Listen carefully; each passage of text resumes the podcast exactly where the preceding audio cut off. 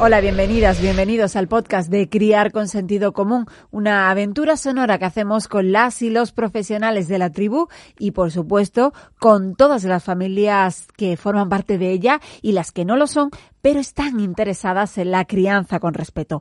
En esta ocasión tenemos un podcast muy numeroso porque se titula Más de un hijo. Vamos a hablar de cómo darle la noticia al primero y cómo gestionar después la relación entre los hermanos de cómo es el embarazo múltiple y el parto, también la lactancia en tándem y nos acompaña una mamá de ojo trillizos, un testimonio que os va a gustar, ya veréis.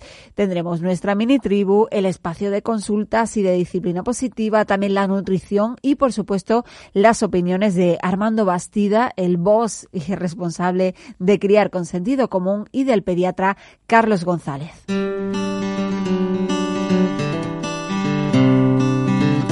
Quizás una de las realidades que más puede preocupar a una pareja cuando va a llegar un nuevo bebé es cómo encajará el primer hijo o hija esta llegada o los hijos, en el caso de que sea el tercero o cuarto.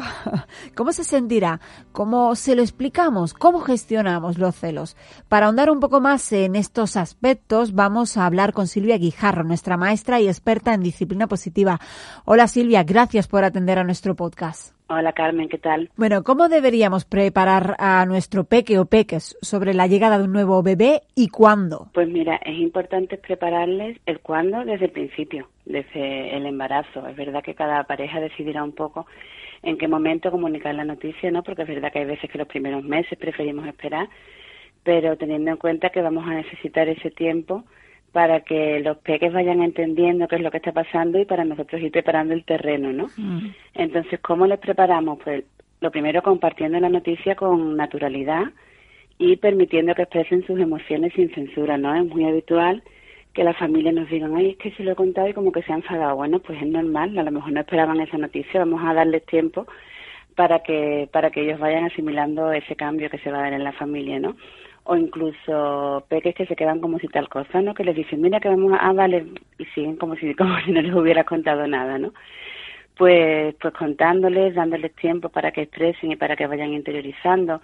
Podemos también leerles cuentos que están relacionados con el tema para que sepan eh, qué es lo que va a pasar, en qué van a consistir esos cambios que va a haber en la familia, ¿no? Es importante anticiparles, ¿no? Ya sabemos que a los peques les aporta mucha estructura, ¿no? El, el saber qué es lo que va a pasar y sobre todo pues aprovechar también esos, esos meses para ir favoreciendo que, que tengan un vínculo fuerte con la persona que se vaya a hacer cargo de ese rol de, de persona de cuidador secundario, ¿no? Sea el papá, sea una abuela, para que esa necesidad de mamá eh, tan desesperada que van a tener eh, en los, los primeros días, sobre todo de los primeros meses cuando llegue el bebé, que mamá va a estar más ocupada con el nuevo hermanito, la nueva hermanita, pues que tengan ese vínculo fuerte con la persona que, se va a ocupar un poco más de ellos, ¿no? ¿Y la edad es determinante? Sí, sí es importante. Cuanta menos diferencia eh, exista, más competencia va a haber, porque las necesidades van a ser más similares. No, no es lo mismo tener un que se lleven 15 meses, que prácticamente sigue siendo un bebé, el, el hermano mayor, ¿no? La hermana mayor, que, que exista más diferencia de edad, pero es fundamentalmente por esto, porque sus necesidades son muy similares, entonces la competencia, digamos, por, por los recursos, ¿no? Va a ser eh, muy similar. Eh, a mayor diferencia de edad, pues más capacidad de comprensión van a tener para entender la situación que se está dando y menos eh, competencia se va a dar en cuanto a, a las necesidades que tienen. Se suele decir que a partir de los siete años, cuando se llevan más de siete años, ya suele ser difícil, es, más, es, más, es menos frecuente ¿no? que aparezcan los celos por eso, porque ya se da una capacidad de comprensión mucho mayor y, además se suma que las necesidades ya son muy diferentes, ¿no? Bueno, debemos asumir que los celos harán acto de presencia en algún momento porque es algo natural. ¿Cuál ha de ser nuestro papel, Silvia? Sí, eh, como tú decías, los celos son naturales y es muy probable que aparezcan. Eh, de hecho, se suele decir para, para favorecer esta empatía, no se suele hacer una comparación con la pareja, ¿no? Muchas veces no entendemos, ay, pero si no ha cambiado nada, si yo le sigo tratando igual. Y nos dicen, bueno, pues planteate que es como si tu pareja un día de pronto llega y te dice, mira, cariño, no te preocupes, que no pasa nada, pero va a venir otra mujer a casa, la tienes que querer mucho. Claro, te dice, ¿cómo, ¿cómo que no pasa nada? Si antes era yo la única y ahora de pronto tengo que compartir todo mi espacio en esta familia con otra persona que va a ocupar el mismo lugar que yo, de verdad me estás diciendo que no pasa nada, ¿no? Pues ante eso, sobre todo comprensión tenemos que entender que es que están compitiendo por los recursos. En la naturaleza sucede, ¿no? Vemos a los cachorritos mm, de cualquier especie mamífera peleándose por la teta, ¿no? De la, de la madre. Pues es así en su caso. Eh, lo que están buscando es nuestra atención. Lo que pasa es que para ellos nuestra atención es una cuestión de supervivencia. Si, si se sienten invisibles, si sienten que papá y mamá no les ven, ellos no, no, no, no están, no forman parte de la familia, no pueden sobrevivir, ¿no? Entonces, están, lo primero, comprensión porque están compitiendo por, por esos recursos. Mm. Y nuestro papel debería ser eh, centrarse sobre todo en no tomar partido por ninguno de ellos, ¿no? Porque cada vez que ellos están en un conflicto o están en una muestra de celos y tomamos partido por uno de ellos, lo único que estamos consiguiendo es aumentar el problema, ¿no? En disciplina positiva hablamos de, de poner a los niños en el mismo barco y se trata pues es un poco de conseguir que ellos sean equipo, confiar en que ellos van a ser capaces de llegar a acuerdos juntos y si tenemos que intervenir, porque no quede más remedio, pues intentar hacerlo de, manera igualitaria sin tomar partido por, por ninguno de ellos. Eh, se habla continuamente del vínculo afectivo entre madre o padre e hijo y entre ellos, ¿nosotros podemos o debemos promoverlo? Eh, crecer junto a un hermano o a una hermana es, es una experiencia muy enriquecedora porque es una escuela para la vida, ¿no? Ojo que si alguien no, no ha podido tener más hijos o no ha querido tener más hijos y tenemos hijos únicos, no pasa nada, ¿no? Van a tener la oportunidad de experimentar, de tener esos conflictos y esas experiencias con los amigos o con los primos o en, otra, en otros entornos, ¿no?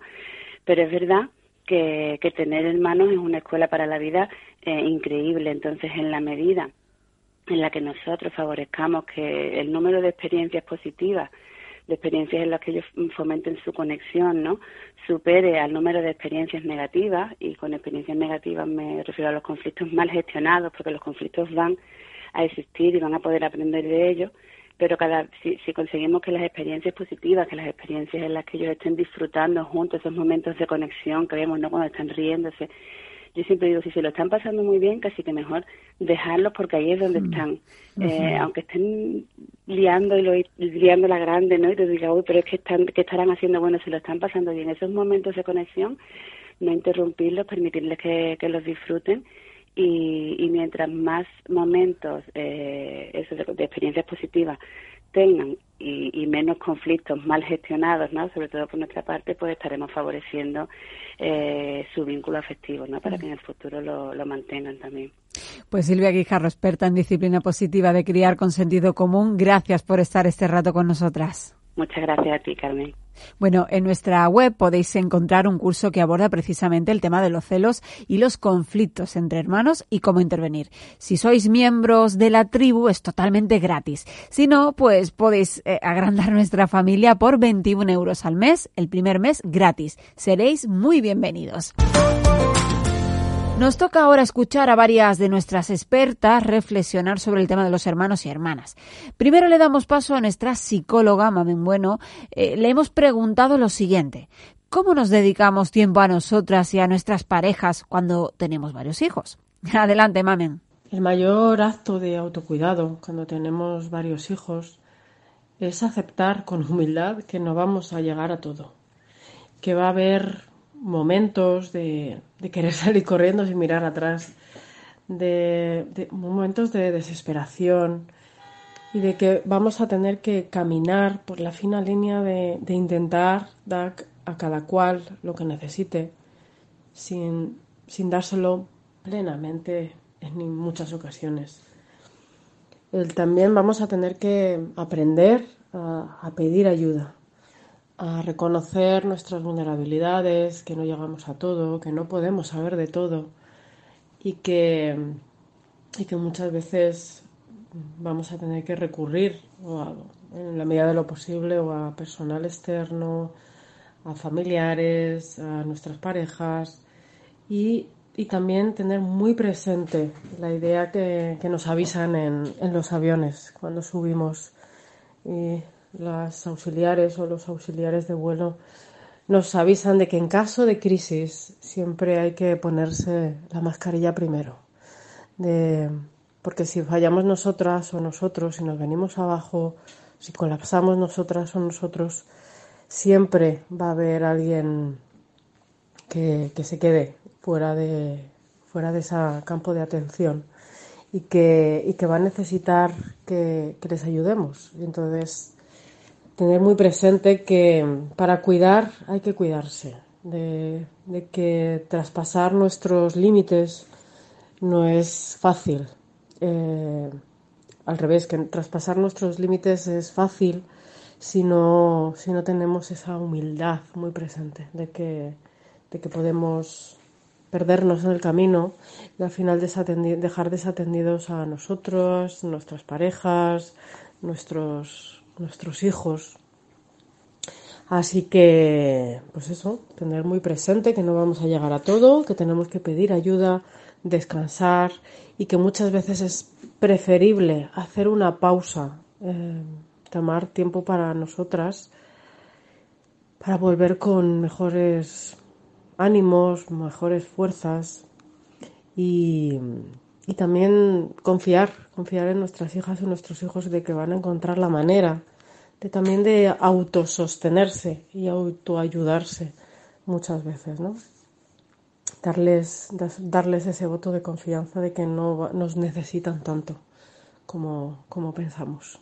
Así que reconocer humildad, eh, reconocer que necesitamos pedir ayuda, confiar en nuestras hijas y nuestros hijos de que son más fáciles, tienen más facilidad para autosostenerse y también replegarnos cuando creamos que estamos llegando al borde del precipicio.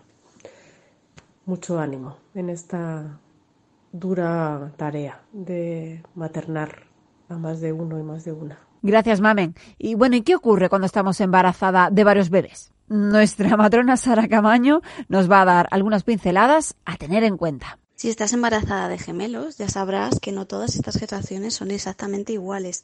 Podemos tener dos bebés que provienen de dos embriones totalmente diferentes, por tanto no van a compartir bolsa ni van a compartir placenta, o podemos tener dos bebés que provengan del mismo óvulo, del mismo espermatozoide, en cuyo caso pueden no compartir nada o pueden compartir incluso placenta y bolsa.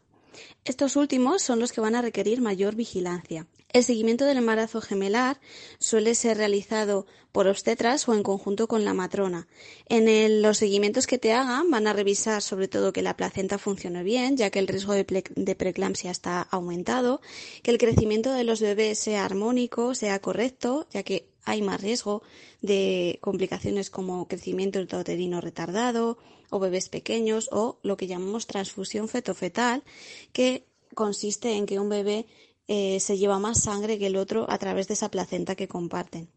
Y por supuesto también van a medir seguramente tu cuello uterino para descartar que haya amenaza de parto prematuro, que es otra de las complicaciones más frecuentes de este tipo de embarazo.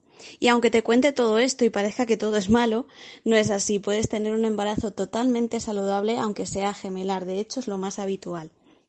Aunque el seguimiento se realice por parte de los obstetras en su mayoría, tu matrona puede estar ahí contigo, puede resolver tus dudas, puede hacer un seguimiento conjunto de las visitas que no requieran ecografía y, por supuesto, te puede ayudar a mantener unos hábitos totalmente saludables que van a fomentar también que tu embarazo sea lo más sano posible.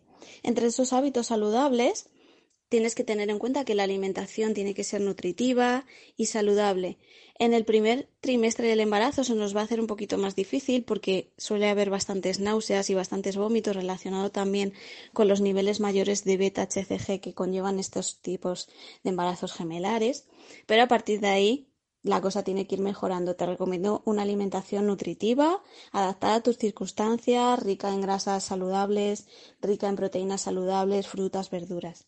En cuanto al ejercicio, es muy recomendable que sigas haciendo ejercicio siempre que esté adaptado a tu situación y siempre que no haya amenaza de aborto ni amenaza de parto prematuro, pero el riesgo eh, de, de embarazo gemelar realmente no está contraindicado el ejercicio en este caso. Además, vas a poder tener una serie de ventajas si realizas ejercicio y es que ayuda a eh, reducir el riesgo de preeclampsia, diabetes gestacional y un aumento excesivo de peso, que precisamente en este tipo de embarazos ese riesgo está aumentado.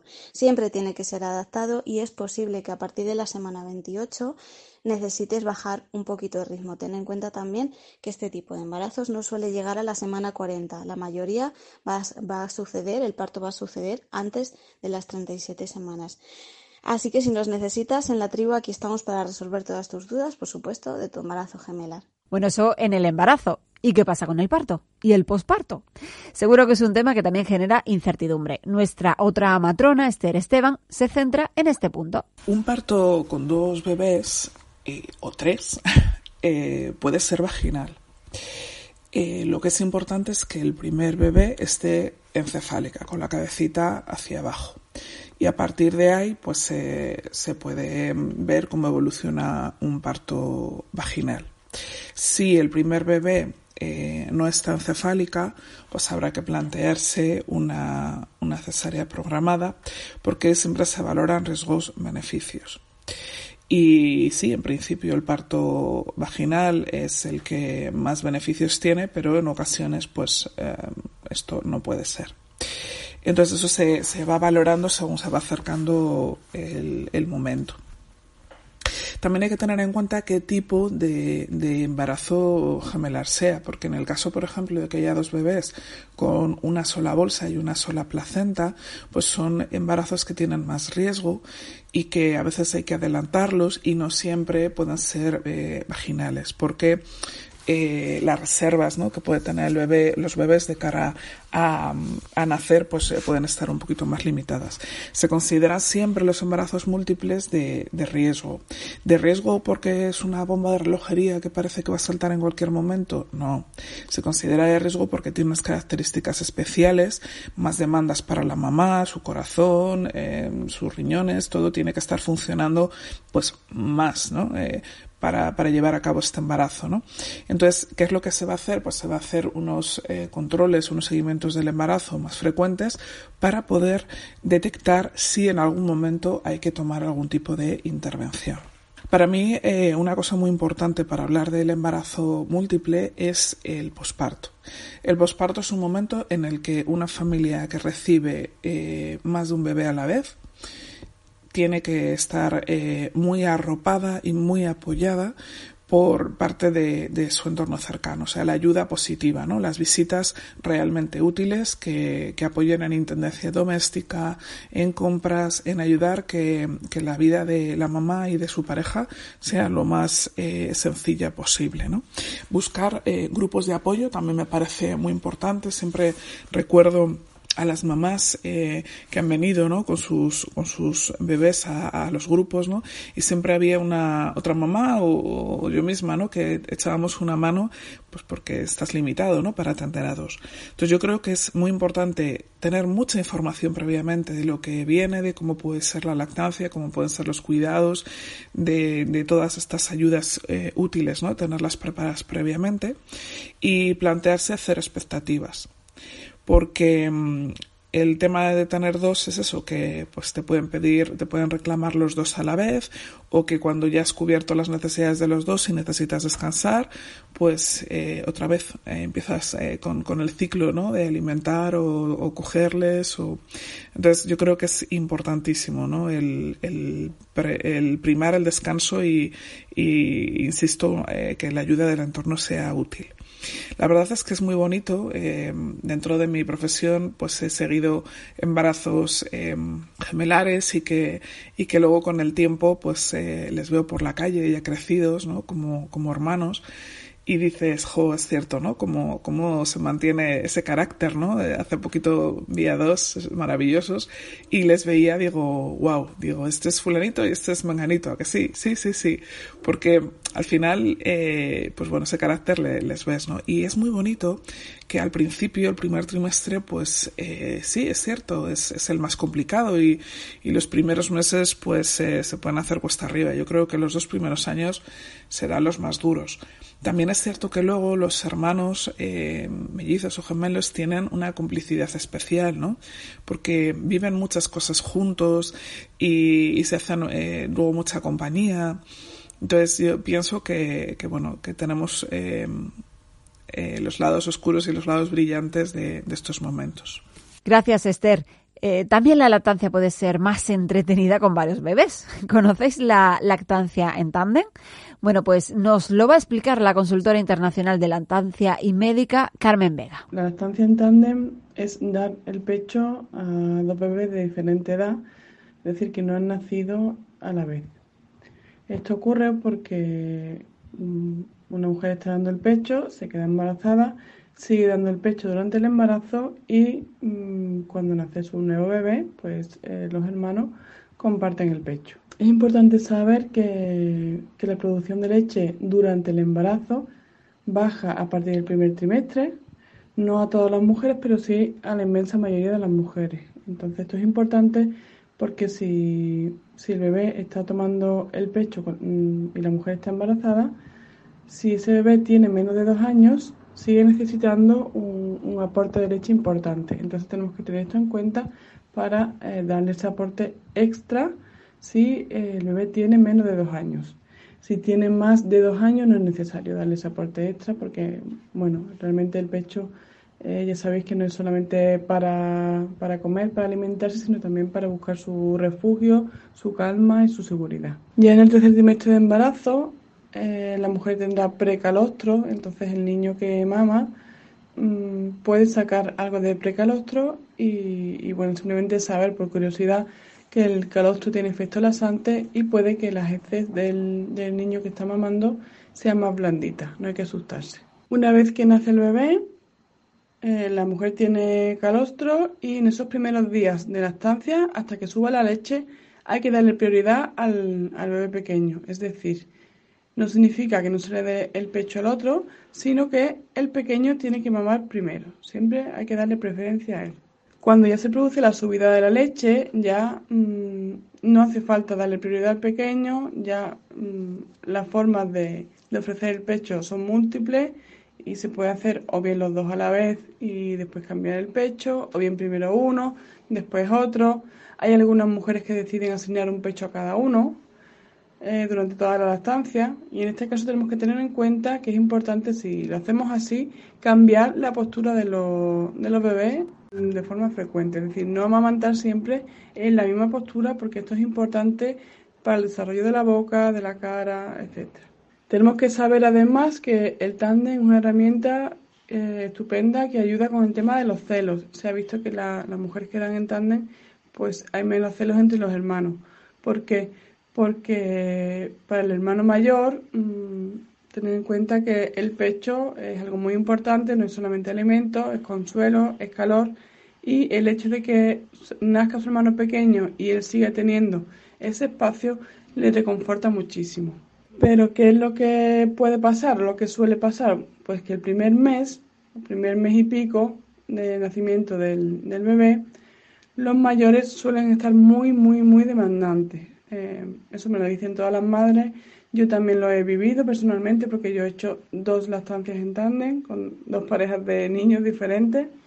Y, es verdad porque el primer mes es todo nuevo, eh, nace el pequeño, el pequeño está en la teta todo el tiempo, entonces el mayor pues quiere comprobar que, también hay espacio para él, ¿no? Entonces lo que hace es demandar mucho simplemente para eh, saber que, todo sigue estando bien. Entonces mi recomendación, yo sé que muchas veces agobia esto porque es algo que no se espera, que no se sabe, pero mi recomendación es eh, darle todas las veces que se pueda para que Em, se quede tranquilo, se quede seguro de que mm, su referente va a estar siempre ahí, ¿no? Porque muchas veces es simplemente esa inseguridad que les hace demandar y demandar y demandar. Cuando ya eh, están tranquilos y saben que realmente no pasa nada, que va a seguir teniendo el pecho, se relajan y dejan de pedir tanto, ¿vale? Entonces es importante que esto lo tengáis en cuenta, que no os agobiéis y que, sepáis que es algo pasajero, que es intenso, es cierto, pero luego es muy bonita, es muy, muy placentera cuando ves a los, a los dos hermanos juntos tomar el pecho. Es algo maravilloso y es verdad que aunque en ocasiones puede ser dura, pues para mí es totalmente recomendable. Si estáis embarazadas de vuestro segundo hijo o estáis a punto de tener otro bebé, en Criar con Sentido Común tenemos un curso que os puede venir muy bien. Se llama Lactancia en el embarazo y en tándem. Es muy interesante y forma parte de los más de 120 cursos que podéis hacer de manera gratuita si formáis parte de la tribu.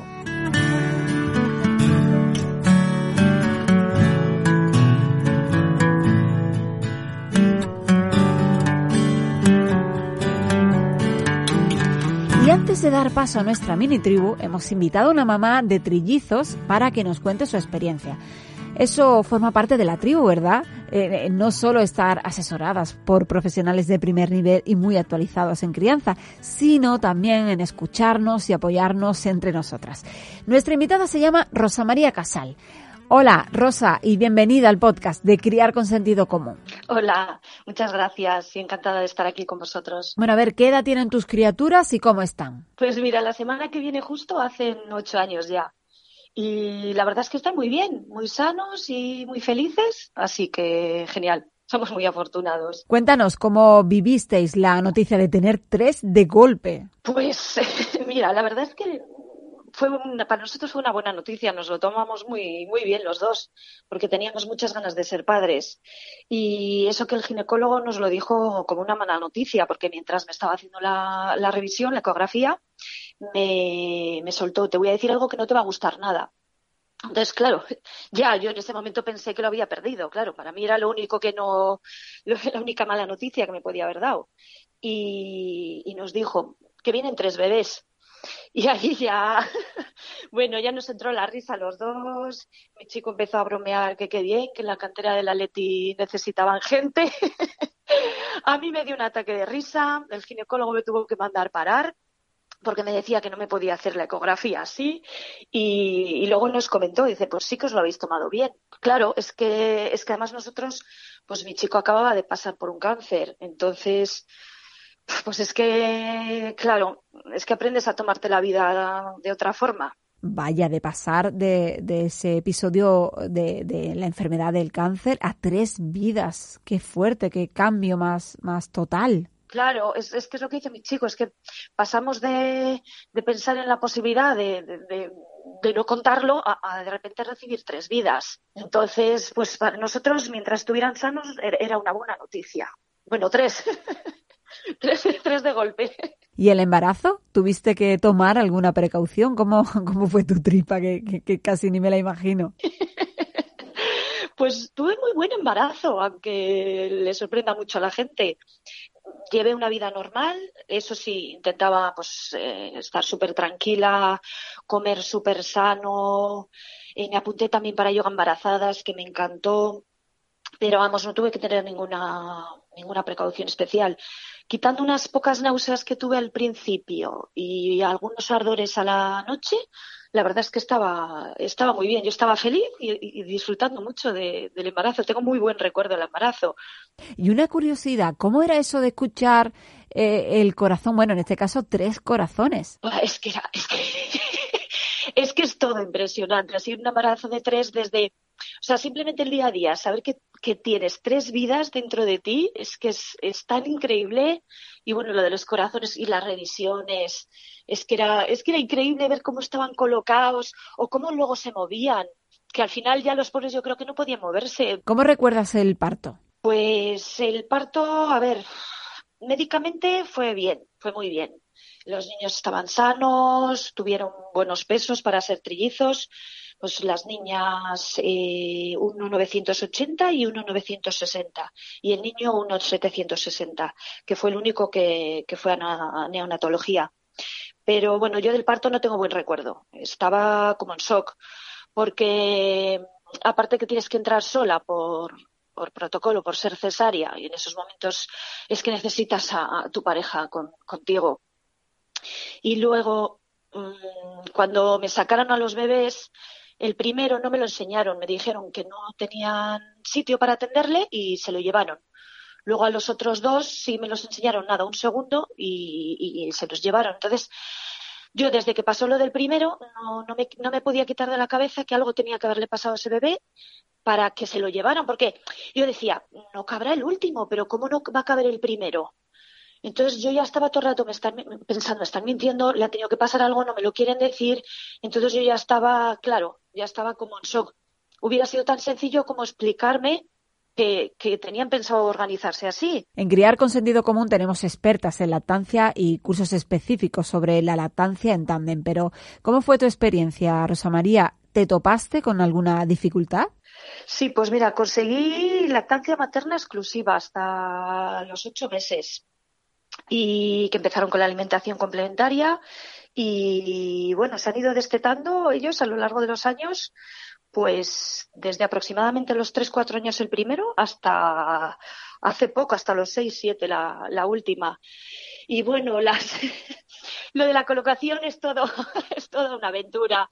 El problema es que había mucha, mucha desinformación en cuanto a en cuanto a lactancia de múltiples yo en su momento no encontré y hubiera necesitado pues eso eh, mucha información sobre cómo hacerlo. Era al principio como les tuve que suplementar era un no parar eh, porque, bueno, las niñas les tuve que suplementar poco tiempo, pero al niño le tuve que suplementar durante cuatro meses porque le tenían que operar de craneosinostosis. Entonces, pues era intenso, pero bueno, al final lo, lo íbamos consiguiendo poco a poco. Del hospital ya salimos con lactancia materna exclusiva y en casa pues te ibas organizando como podías, era un poco ir probando, ir sobreviviendo y ver si, si lo podía conseguir y lo conseguí finalmente. De hecho, estás elaborando un blog, Triteando, eh, precisamente contando tu experiencia. Sí, por fin. Estoy pues feliz de poder hacerlo porque, bueno, llevo con la idea de escribirlo desde que participé en el Congreso de Lactancia en Bilbao contando mi experiencia. Eh, porque, bueno, matronas, doctoras, asesoras me agradecieron mucho el poder haber sabido de primera mano que era posible una lactancia materna con, con trillizos y me animaron mucho a seguir contándolo porque era de gran ayuda. Así que, bueno, he, ido, he, podido ir comprobándolo porque, bueno, me han ido poniendo en contacto con otras mamás de múltiples que, que querían dar teta. Y así que en mi blog, pues intentaré poner contar en detalle, pues eso, cómo, cómo me los colocaba, cómo era el día a día, trucos, consejos y toda la información que yo no tuve o que no supe encontrar, como libros, webs, grupos de apoyo, eh, que las pueda que las pueda ayudar y animar a, a, intentarlo. Bueno, y a la hora de la crianza, eh, ¿crees que has tenido eh, más dificultades que otras mamás o, o, o, algo a lo que hayas tenido que renunciar? ¿O hubiera sido lo mismo si solo hubiera sido un bebé? Igual renunciar básicamente a mi cordura. No, a ver, no tengo la sensación de haber renunciado a nada quizás igual a, un, a, tener un parto natural y igual a tomarme las cosas con un poco más de calma. Pero, pero bueno, el ver la relación que hay entre ellos compensa todo eso. Pues Rosa María Casal, mamá de trillizos, auténtica valiente. Gracias por estar en nuestro podcast. Gracias a vosotros. Un saludo.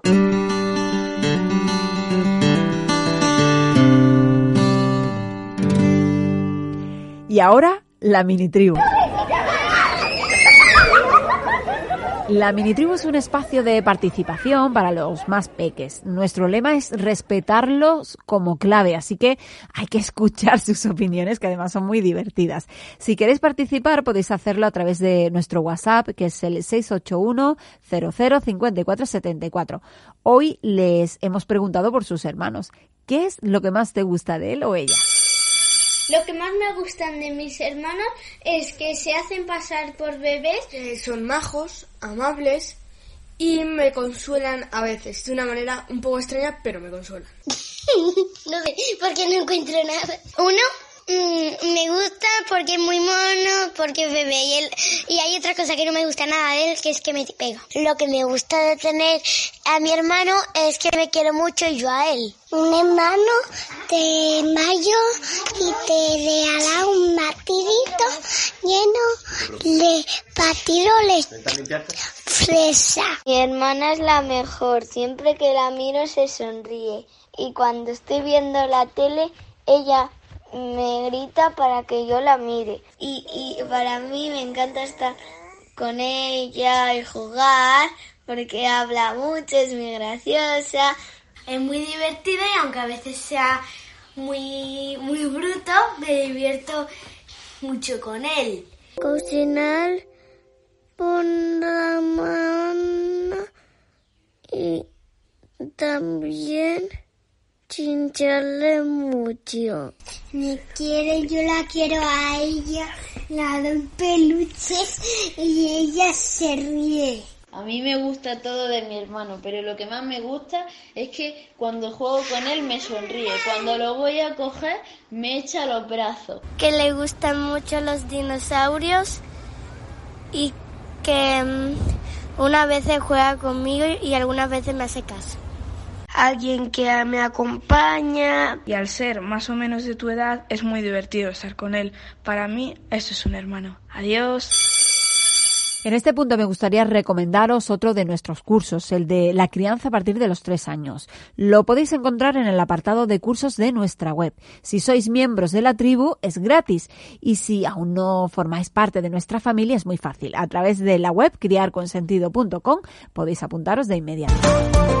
Es el turno ahora del boss, de Armando Bastida, el responsable de toda esta aventura se va a centrar en un aspecto muy importante e interesante, la escolarización de los hermanos gemelos y mellizos. Adelante, Armando. En referencia a los hermanos, yo quiero acordarme para este episodio del podcast de, los gemelos o mellizos, gemelas o mellizas, y el momento de la escolarización. Imagino que muchas madres y padres habréis vivido lo que, lo que yo viví cuando fuimos a ver escuelas para nuestro hijo el mayor siempre en todas las visitas, en todas, eh, siempre que a cada escuela a la que fuimos, eh, vimos que había alguna madre o padre que preguntaba qué hacían eh, a la hora de matricular a los hermanos, si los separaban o no. Y ahí me di cuenta de que era un baremo increíble para saber si esa escuela era o no respetuosa. ¿Por qué? Pues porque para mi sorpresa fueron varios los colegios que decían que solían separar a los hermanos para evitar el riesgo de que uno de ellos eh, creciera dependiendo del otro y así los dos eh, pudieran desarrollarse como individuos únicos. Eh, bien, el argumento suena convincente y parece ser que se hace en muchas escuelas. Sin embargo, hay que tener en cuenta que la relación entre dos hermanos gemelos es bastante extraordinaria.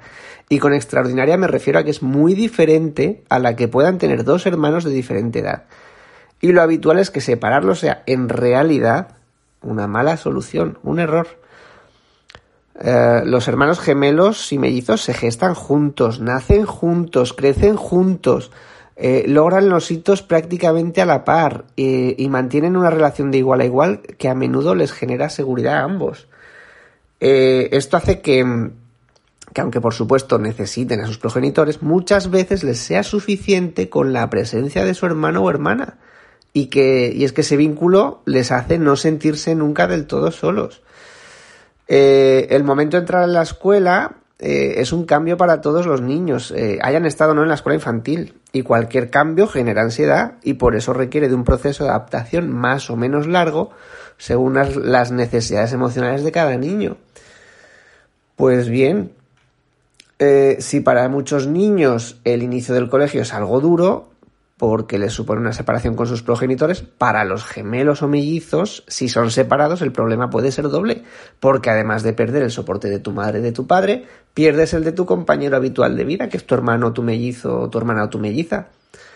Recordad que entran al colegio con dos o tres años, cuando muchos están empezando a conocerse a sí mismos, a descubrir el mundo de las emociones, y están empezando a darse cuenta de que hay otras personitas de tres años o de dos o tres años con las mismas o similares inquietudes y necesidades. Eh, en otras palabras, que están emocionalmente muy verdecitos y lo ideal es que los cambios sean paulatinos y poco traumáticos. Así que separar a niños de dos o tres años para evitar que se establezca una relación de dominación es algo así como poner una tirita antes de que se produzca una herida. Una herida que en realidad no tiene por qué producirse. Además es que en caso de suceder, hay muchas herramientas y estrategias que pueden llevarse a cabo. Porque de qué sirve separarlos en el cole si luego por la tarde se van a juntar en el parque. Quizás hay que evitar que se junten también ahí. Y luego en casa sería mejor que apenas se vieran, separarlos también en casa. Eh, en esas edades tiene mucho más sentido esperar a ver qué pasa. Y si uno de los hermanos parece estar realmente dominando eh, al otro, trabajar esa relación para que eh, el más dependiente adquiera más autonomía e independencia. Trabajar esa relación, porque es que si le quitamos al hermano, es probable que busque a otro hermano ficticio del que depender. O sea, que busque algún amigo de la clase, algún niño de la clase, y se engancha a él y busque esa relación de dominación, en plan, domíname que yo te voy a seguir en lo que tú me digas. De todas maneras, tampoco quiero decir que, separarlos sea siempre un error. Quizás haya casos en que tras una valoración conjunta entre progenitores y profesorado se decide hacer eh, esa separación, ese cambio. Eh, pero siempre debería hacerse con la premisa de eh, que en caso de que vaya mal, volver atrás, volver a juntarlos. Y tampoco hay que rasgarse las vestiduras si se les deja juntos, es que no tiene que pasar nada. ¿Por qué? Porque es que normalmente luego cuando cambian a primaria se hace la batidora, se hace ese cambio de niños, venga, los vamos a mezclar entre todos, y es un momento en el que si se considera que puede ser positivo para unos hermanos o unas hermanas eh, gemelos o mellizos, eh, se les separe. Es un momento bueno para hacer esa, esa separación. Pero igualmente creo que cada caso debería ser estudiado de manera individual, porque hay muchos gemelos que tienen grupos de amigos diferentes, o a veces incluso tienen grupos de amigos iguales, que estando juntos en clase no tienen ninguna limitación y no sufren ningún problema de adaptación, ni de relación, ni de desarrollo a nivel escolar, emocional ni individual. En Criar con Sentido Común, por cierto, os ayudamos a elegir cole atendiendo a distintas pedagogías, al tipo de colegio, en fin, es un curso que seguro que os va a interesar si estáis en esa fase.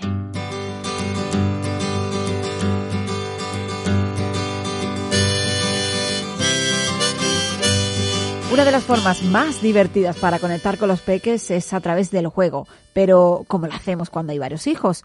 Zazu Navarro, una de nuestras expertas en disciplina positiva, nos va a dar algunas pinceladas. El juego se interpreta como algo sin importancia. Por eso yo creo que no le damos el valor que merece ni en la infancia ni tampoco cuando somos adultos. Y bueno, también tenemos la creencia de que el juego solo forma parte de la infancia y bueno, sí, podríamos decir que es el lenguaje que utilizan las niñas y los niños.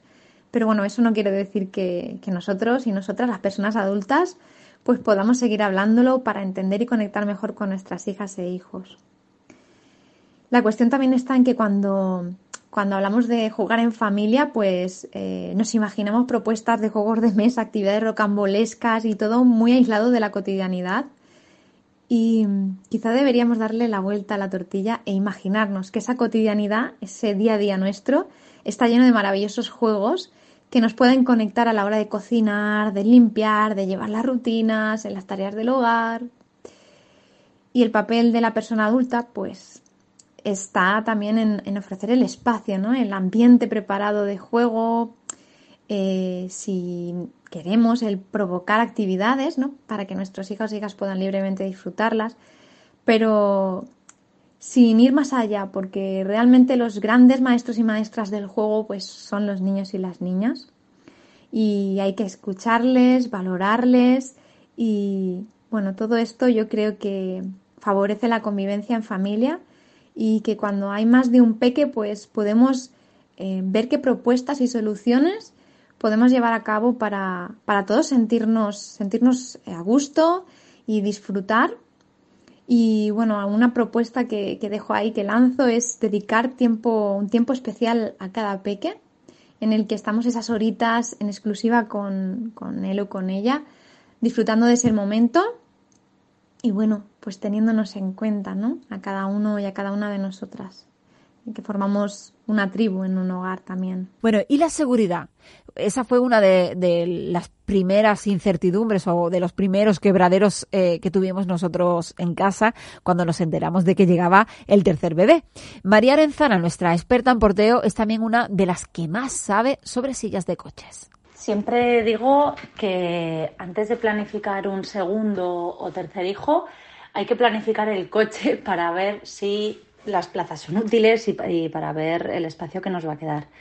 A veces eso es imposible y cuando llegan partos múltiples, em, en el caso de, peques que son del mismo tamaño, bueno, pues hay que hacer como en cualquier otro, como en cualquier otra situación, que es probar y ver que las sillas em, van a proporcionar una buena instalación muy estable y una buena inclinación según el, tipo de asiento del propio coche. Por supuesto, a contramarcha 18 kilos y 4 años, las dos cosas. Y todo lo que podamos ganarle ahí, pues es un bonus. Cuando se trata de hermanos de diferente edad, claro que el pequeño puede heredar la silla que, que deja el mayor. De hecho, lo recomendable es que esa, esa silla la herede el pequeño para que al mayor le prolonguemos la contramarcha, siempre y cuando sea posible. Recordad que hay sillas que nos ayudan a prolongar la marcha más allá de los 18 eh, kilos, son sillas hasta 25 o 32 kilos a contramarcha y que, em, al igual que con las primeras, hay que probar en el coche y ver las dimensiones, el tipo de instalación y la inclinación que proporcionan. Em, la silla que hereda el hermano pequeño hay que revisarla, quitar la funda, ver que los materiales de absorción están en perfecto estado, el arnés también y eh, así como el resto de componentes de la instalación, fixo cinturón, em, la pata de apoyo y el arco antivuelco. Si normalmente es una silla que no se ha movido del sitio y que lo que hay que hacer es Em, volver a acomodar para el cuerpo de un recién nacido colocando los reductores eh, bien. Y ya que es experta en porteo, ¿cómo lo hacemos con gemelos o trillizos, María? Cuando nacen dos bebés eh, del mismo embarazo, es habitual plantearse la situación del porteo gemelar. ¿Cuál es la realidad? Que no siempre los dos hermanos quieren lo mismo al mismo tiempo y que conforme van creciendo esto se hace un poco incómodo para porque nuestros brazos y nuestra envergadura no suele tener espacio suficiente como para dos peques em, ya que van creciendo ya van siendo grandes y que además se van moviendo. Entonces eh, se puede al principio con un fular semielástico o rígido se puede con dos bandoleras portear a los dos hermanos a la vez pero siempre me ha parecido mucho más funcional comprar o uno o dos portabebés independientes y que sean dos adultos los que pueden portear cada uno a uno de los pequeños. O uno puede ir en el carrito y otro puede ir eh, porteado. Mm, esto va a depender siempre de la familia y de cómo se organicen.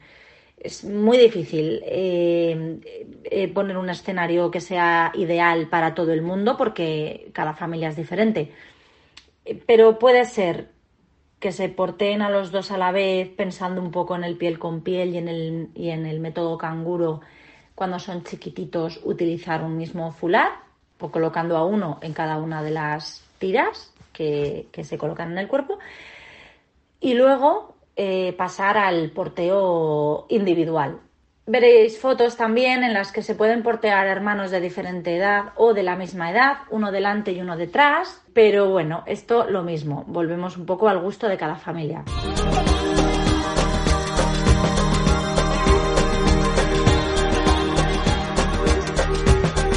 Vamos ahora con nuestro espacio de consultas. En este caso son preguntas que han llegado a nuestro WhatsApp al 681005474. Son cuestiones relacionadas con el lenguaje y las responde nuestra logopeda Elena Mesonero. Hola, buenos días. Quería preguntar que al ser los papis de diferentes nacionalidades, diferentes idiomas, eh, la influencia que puede tener en el niño arrancarse antes o después a hablar, no tanto en un lengua, en un idioma en otro, sino de empezar a hablar, si eso podría tener algún, alguna incidencia. Esta es una duda que preocupa a muchas familias porque tradicionalmente se ha pensado que los niños que crecen en entornos bilingües desarrollan el lenguaje un poquito más tarde.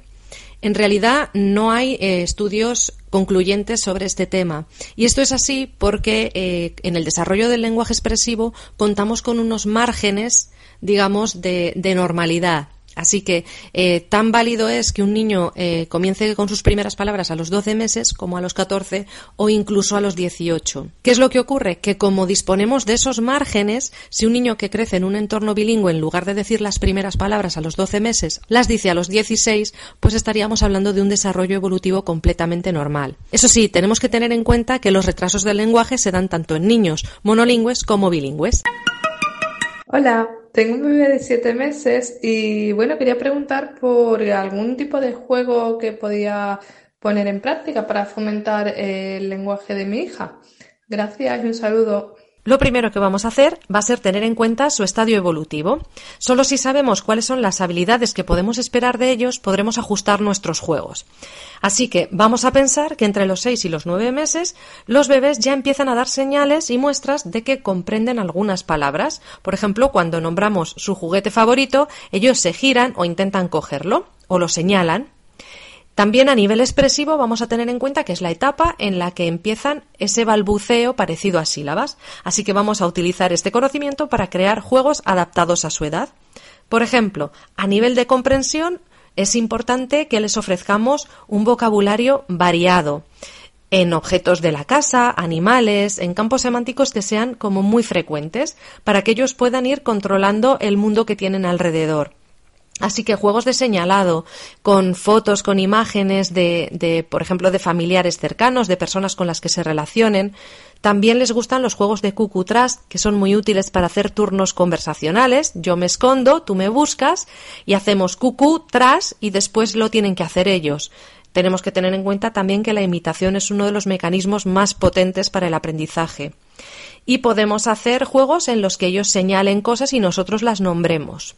Y a nivel de expresión, como estamos en esa etapa del balbuceo en la que empiezan a combinar muchos sonidos para hacer distintas sílabas, pues lo que tenemos que ofrecerles son esas sílabas, esos sonidos, también onomatopeyas, ruidos de animales, para que ellos vayan imitando.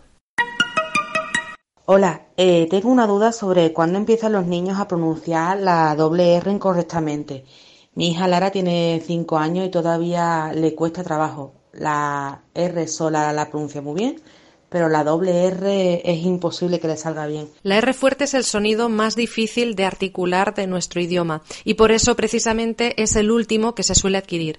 Es verdad que a veces puede uno ver niños de dos años y medio, tres años que pronuncian perfectamente la R, pero a nivel evolutivo se considera normal hasta los cinco o seis años que un niño pueda no pronunciar la R. Es verdad que hay algunos indicadores que nos pueden hacer sospechar eh, si un niño va a, acabar produciéndola de manera natural o necesita un poquito de ayuda. Por ejemplo, cuando el niño sustituye la R fuerte por una G o algo parecido a una R francesa, Habría que estar un poquito atentos porque es posible que al haber cambiado el punto de articulación justo al lado contrario, si os fijáis, la R fuerte se articula con la lengua hacia adelante mientras que la R francesa se articula con la lengua hacia atrás, hacia el velo del paladar. Entonces, eso sí que nos puede hacer sospechar que a lo mejor al niño le va a costar un poquito más adquirirla y pueda necesitar ayuda de un logopeda.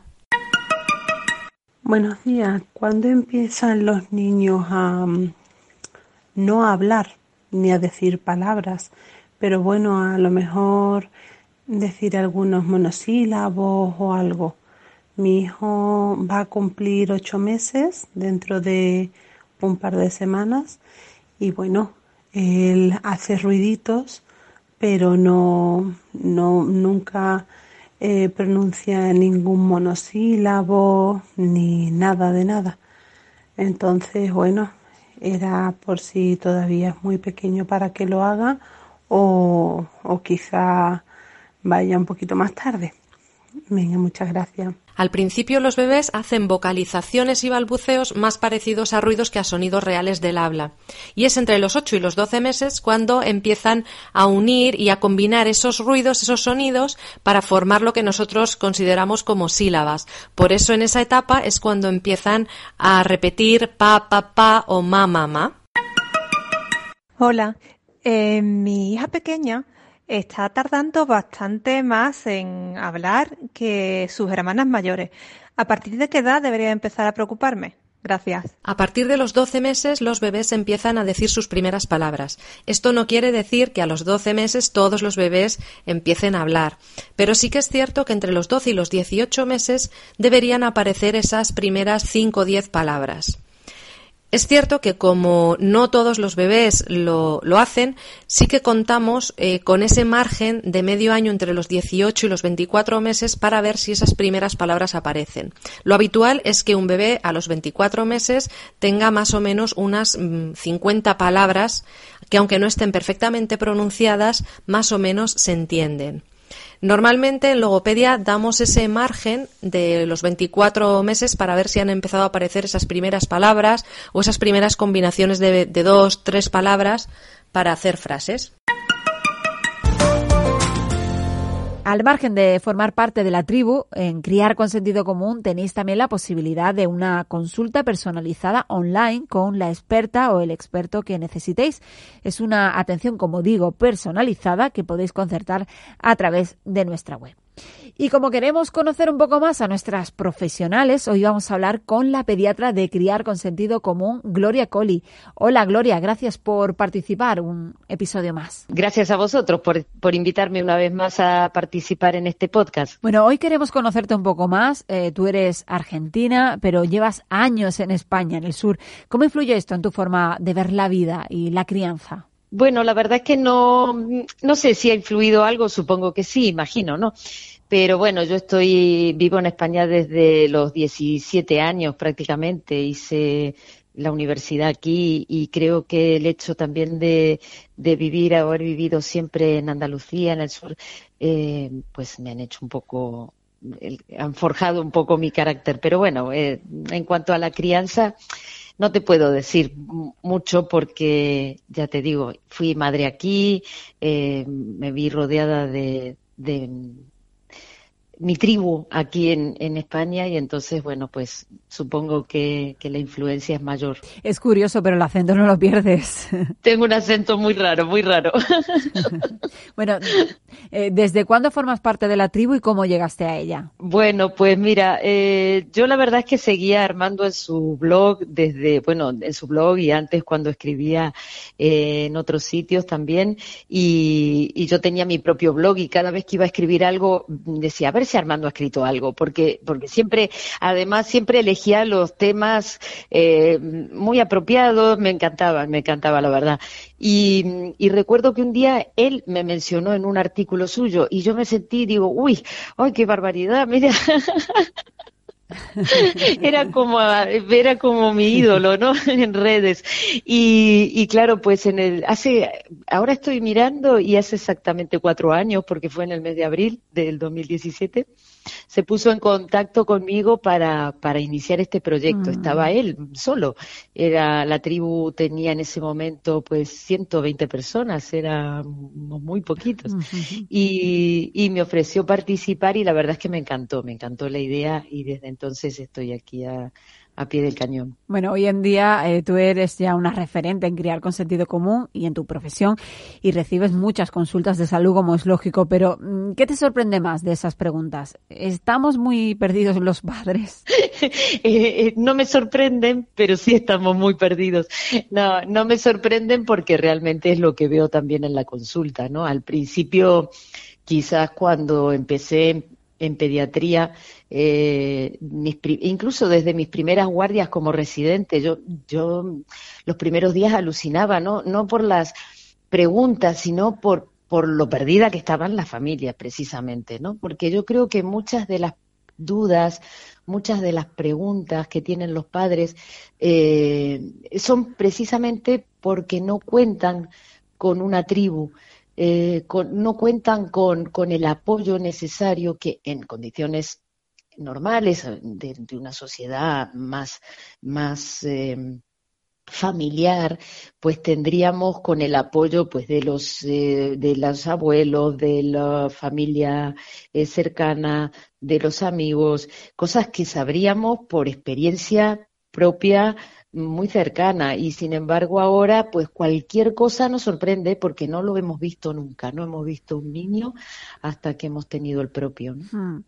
En este episodio, o, o, este episodio va de hermanos. ¿Es verdad que si hay varios hijos se ponen todos malos a la vez? Eh, bueno, pues realmente para esto no hace falta ningún estudio científico, ¿no? Porque es evidente que cuando se produce un, una enfermedad en el entorno familiar, pues eh, existen contagios a nivel eh, cercano, pues mucho más fácil, ¿no? Entonces sí que se ponen o, o, o, a la vez o secuencialmente, es decir, primero uno, después el otro, y cuando son familias numerosas ya ni te cuento, ¿no? Están los pobres todo el año malitos.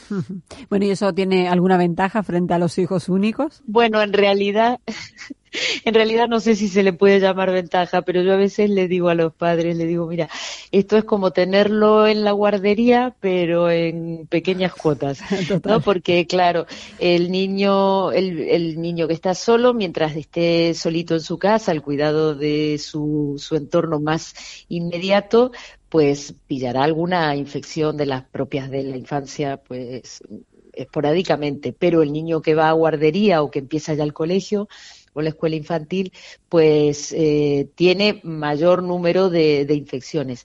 ¿Y qué pasa si hay un bebé pequeñito, por ejemplo, que está en casa, pero un hermanito que ya está en la escuela infantil o en el cole? Pues que este viene malito de vez en cuando y el hermano pequeño pues pilla alguna de estas infecciones algunas y otras no. Entonces se va inmunizando en parte y hará que su entrada al, al cole pues sea quizá un poquito más suave, quizá un poquito más atenuada, ¿no? Mm. Y en el caso de las vacunas, Gloria, ¿hasta qué punto es importante que, que, se vacunen los hermanos? Claro, mm, ahora todo el mundo sabe ya lo que es el efecto rebaño, ¿no? Con el tema de las vacunas de, de COVID, que todos estamos muy, muy puestos en este tema. Y es que cuando hay eh, una gran población vacunada, es más difícil para el virus circular y entonces eh, es más difícil transmitir la infección a los no vacunados, a los no eh, inmunizados. Y esto precisamente se sabe desde siempre con el caso de los bebés. Por eso el bebé hasta los dos meses que no ha recibido aún ninguna vacuna puede estar en parte protegido porque su madre está inmunizada, bien de forma natural o bien por la vacuna, porque sus hermanos están inmunizados, sobre todo eh, por el virus, por ejemplo, por, por las eh, infecciones, el virus de la gripe o, el, la toferina, ¿no? que, el bebé es vulnerable pero si sus, hermanitos y sus padres están vacunados, pues no tiene por qué enfermar. Pues Gloria Coli, gracias por estar este rato con nosotras aquí en el podcast. Muchas gracias por invitarme. Podéis contactar con Gloria Coli etiquetándola en la tribu para las dudas sobre salud. Además, es posible realizar algunos de sus seminarios. Hoy os recomiendo el de cuándo ir a urgencias. Por solo 21 euros al mes, el primer mes gratis, podréis hacer ambas cosas.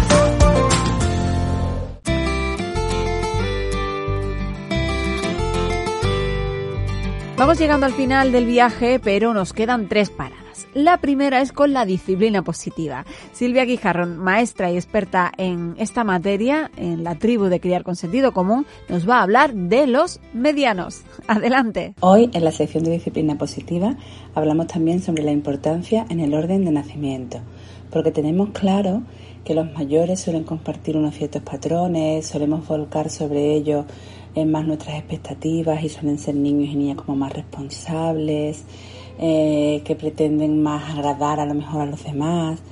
Eh, los pequeños suelen ser como los más mimados, los que nos da esa penita, ¿no? De que ya, ay, no vamos a tener más hijos y tendemos como a alargar más la infancia, pero ¿y los medianos?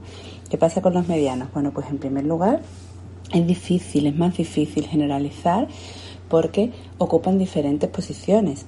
Eh, no es lo mismo ser el mediano de 3 que ser el mediano de 7, ¿verdad? Y luego porque todos los medianos, antes de ser medianos, han sido pequeños, aunque nunca han sido el mayor, eh, porque el mayor solo lo es el primero, ¿no? El primogénito, pero todos los hermanos medianos antes han sido el hermano más pequeño, con lo cual se enfrentan a, ese cambio. Eh, lo normal, lo más habitual es que se suelen sentir un poco como atrapados en el medio, ¿no? No tienen ni los privilegios del mayor, que ha sido el que ha contado con esos años de exclusividad, ni las ventajas del pequeño, que siempre eh, suele ser pues el, el, que está más mimado, el que está más consentido, ¿no? el que se le, se le pasa un poquito más la mano. Eh, pueden sentir la necesidad eh, de diferenciarse de algún modo y en esa necesidad de sentirse importantes, que ya sabéis que dentro de la disciplina positiva hablamos de esa necesidad de importancia asociada a la necesidad de pertenencia, a la necesidad de ocupar su lugar, pues eh, se puede traducir en que se conviertan en niños o niñas hiperexigentes, ¿vale? Consigo mismos para destacar o que no puedan que no sean capaces de desarrollar todo su potencial, ¿no? Por esa presión. Eh, también hay veces que nos vamos a encontrar con hermanos y hermanas medianas que sean súper extrovertidos en esa necesidad de destacarse o todo lo contrario, súper introvertidas, ¿no? Habitualmente se suele decir cuando hay familias de tres, ¿no? Mm, sobre todo, eh, es muy frecuente escuchar que el mediano es como el más fácil, son niños más fáciles, ¿no? Y esto suele ser, eh, suele formar parte de esa necesidad de adaptación para encajar, ¿no? Para encontrar su lugar en esa necesidad de encajar es fácil que caigan en eh, la necesidad de complacer a todo el mundo y por eso nos parezca que son niños más fáciles ¿no? de llevar.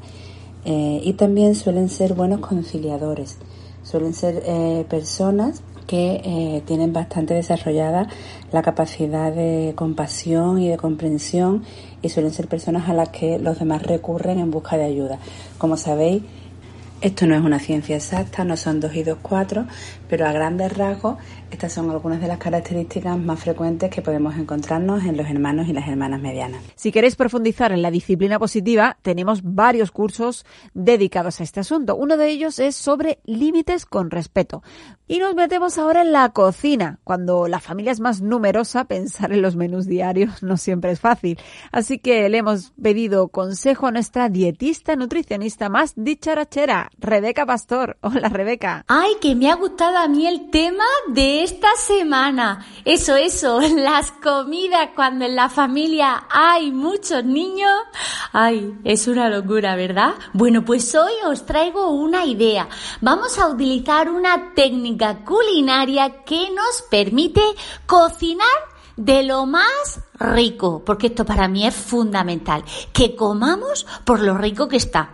Y que luego saludable, ole hay. Pues eso, esta técnica nos va a ayudar a cocinar muy rico, porque nos ayuda a desprender aromas y sabores. Uy, parece que me está dando hambre ya, y eso que todavía no tenemos la receta hecha.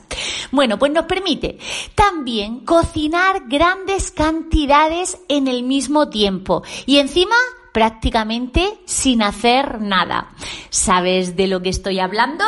Sí, del horno. La técnica culinaria de asar en el horno nos va a permitir el poder preparar un plato que sea mucho más grande e incluso hasta que nos pueda durar para varios días. Así que vamos a pensar en un ingrediente que es muy fácil de tener en casa, le suele gustar a todas las familias. Y encima está súper bien de precio, porque es que aquí también tenemos que mirar el dinerito. Y encima le vamos a añadir ya lo sabes tú, colores al plato, la base de nuestra alimentación, las verduras, las hortalizas y las frutas. Y luego algún toque así como más especial. Venga, vamos a ponernos manos a la obra. Importante, para cocinar en el horno siempre debemos de dejar el horno encendido un ratito antes. Lo que se dice precalentar. Una media, si todavía sois familia novata con el horno, pues una media de 180-190 grados. Y en una rustidera de cristal vamos a colocar láminas de todas las verduras que quieras. Empezamos con una base de patata para que le dé como un poco de estabilidad a este manjar, a esta receta aromática. Después una capita de calabacín, zanahoria, cebolla, pimiento, zanahoria rallada. Madre mía, que me vengo arriba, que se va a salir de la rustidera. Venga, unas capitas de lo que queráis. Al final del todo vamos a cubrir también con unas láminas de patata. ¡Ay, genial! Y ahora, venga, cada uno de los niños que se encargue, uno de sacar los huevos del frigo, otro de cascar el huevo y otro de batir los huevos.